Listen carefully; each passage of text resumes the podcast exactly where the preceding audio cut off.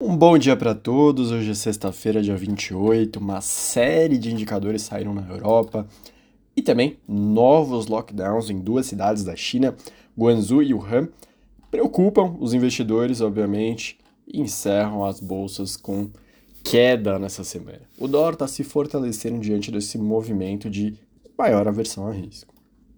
Comentando então sobre os indicadores, o primeiro, mais geral da zona do euro, o sentimento econômico que pega tanto a confiança dos consumidores quanto dos empresários caiu de 93,6 para 92,5 no mês de outubro, em linha com a expectativa dos analistas. Destaque para a confiança do consumidor, que até deu uma leve alta de menos 28,8 para menos 27,6.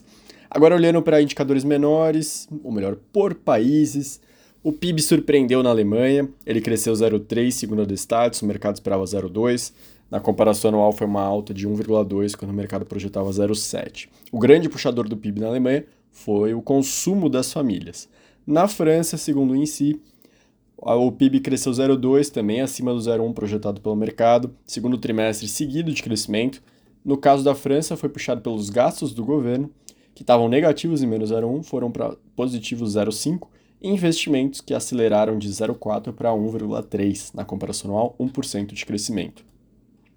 Ainda na parte de PIB, o PIB da Espanha cresceu 0,2, o mercado, no caso, projetava 0,3. O que, que veio abaixo do esperado foram os gastos com lazer e turismo, que já desaceleraram no terceiro trimestre. Na comparação anual, expansão de 3,8, o mercado projetava 4. Saíram dois indicadores de inflação, França e Itália. Segundo em si, na França, a inflação acelerou de 5,6 para 6,2, que não é qualquer número. É o maior patamar desde junho de, 2000, de 1985.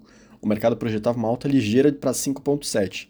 Os preços de energia aceleraram de 17,9 para 19,2 e os alimentos subiram de 9,9 para 11,8. Na inflação da Itália, saiu tanto para o consumidor quanto para o produtor. Segundo a Stat, a do consumidor passou de 0,3 para 3,5 no mês de outubro. Na comparação anual, passou de 8,9 para 11,9, que também não é qualquer nível. É o maior patamar em 38 anos e bem acima dos 1,2 projetados pelo mercado.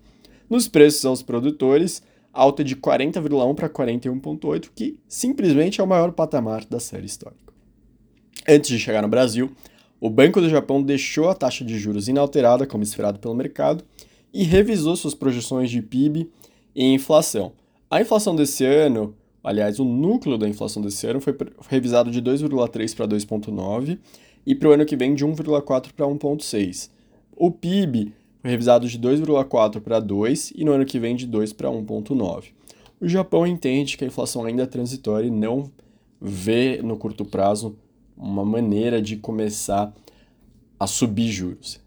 Eles têm essa dificuldade de deixar a inflação perto da meta de 2% há décadas. Então, agora que a inflação está acima, eles querem realmente que a inflação permaneça em níveis mais elevados. Vindo agora finalmente para o Brasil, a FGV trouxe hoje pela manhã a confiança de serviços e comércio, ambas recuaram. A de serviços, vamos começar por ela, caiu 2,6 em outubro, foi para 99,1, que está ligeiramente abaixo de 100 pontos, que é o limite que separa pessimismo e otimismo. A situação atual caiu 1,8 e depois de sete meses seguidos em alta, as expectativas caíram 3,5. No caso do comércio, queda de 3,8, indo para 98 pontos. A situação atual caiu 3,4 pontos, menor desde maio, e as expectativas 4,1, menor desde julho. A FGV destacou que no comércio, o que chamou a atenção foi a resposta sobre demanda menor, segundo os empresários. A FGV também trouxe o IGPM hoje, que caiu 0,97 no mês de outubro, depois de ter recuado 0,95 no mês de setembro.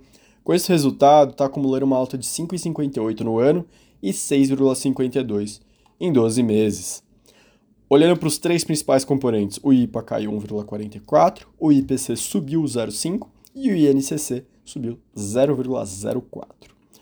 Indo para a parte política, o Datafolha trouxe uma nova pesquisa mostrando Lula com 49% das intenções de voto, 44% Bolsonaro, 5% branco nulo e 2 não sabem ou não responderam. Com votos válidos, 53 Lula, 47 Bolsonaro. Ainda vai ter uma bateria de pesquisas amanhã no sábado e hoje à noite, 9h30 da noite, debate na Rede Globo.